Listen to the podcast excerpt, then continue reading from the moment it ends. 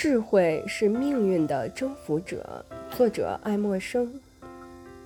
枕斑伤寒是最为肆虐的疾病之一，每年死于它的人数远远超过了战争的屠杀。然而，只要掌握了正确的排液方法，就可以消灭枕斑伤寒。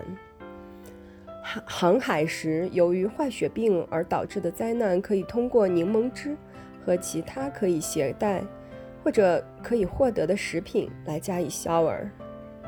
霍乱与天花引起的人口减少，已经由于排液和接种疫苗而告结束。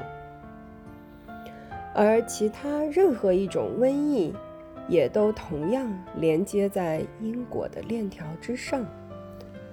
只要我们破译了其中的密码，就可以击退它们，驯服它们。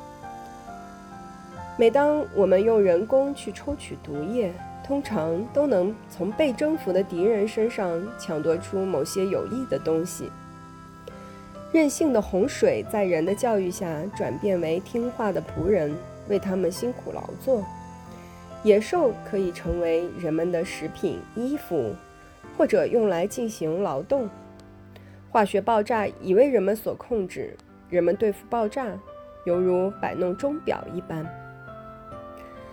这一切原先的洪水猛兽，现在都已成为人们骑乘的骏马。